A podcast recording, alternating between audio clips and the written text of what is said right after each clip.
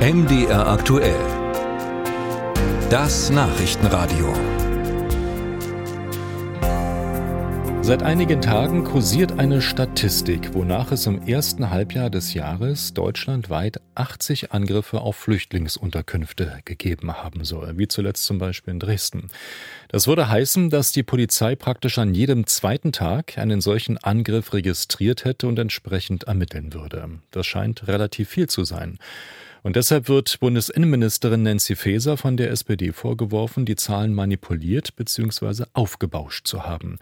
Worum es konkret geht und äh, was an den Vorwürfen dran ist, das hat Stefan Kloss recherchiert. Im Mai wollte die Linksfraktion im Bundestag in einer kleinen Anfrage vom Bundesinnenministerium unter anderem wissen, wie viele Angriffe es im ersten Halbjahr 2023 auf Flüchtlingsunterkünfte gegeben hat. Auch Sachbeschädigung und tätliche Angriffe in diesem Bereich wurden abgefragt.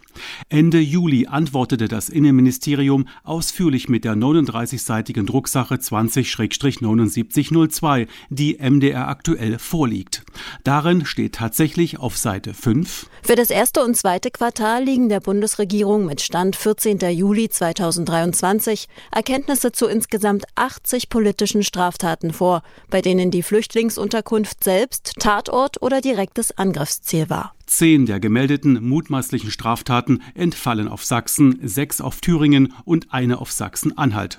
Der Vorwurf, Innenministerin Faeser hätte die Zahlen über Angriffe auf Flüchtlingsunterkünfte aufgebauscht bzw. die Statistik dazu falsch dargestellt, um daraus eventuell politisches Kapital zu schlagen, ist nicht berechtigt.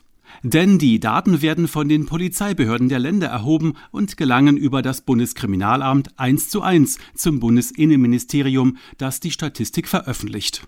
Aber auch wenn die gemeldete Zahl 80 korrekt ist, sei dennoch Vorsicht angebracht, warnt Rainer Wendt, Vorsitzender der Deutschen Polizeigewerkschaft. Wenn solche Zahlen übermittelt werden, das sind natürlich vorläufige Zahlen, sogenannte Eingangsstatistiken, Eingangszahlen, diese äh, Anzeigen, die werden ja jetzt erst einmal ermittelt. Bei Gerichtsverfahren sind wir ja noch lange nicht, sondern wir sind bei polizeilichen Ermittlungen, die, wenn die Zahlen aus der ersten Hälfte dieses Jahres stammen, ganz am Anfang stehen. Und wie das endgültig dann einzusortieren ist, wird man am Ende der Ermittlungen sehen. So viel Geduld muss sein. Deshalb gibt auch das Bundesinnenministerium in der Drucksache zu bedenken, die Zahlen des laufenden Jahres haben vorläufigen Charakter.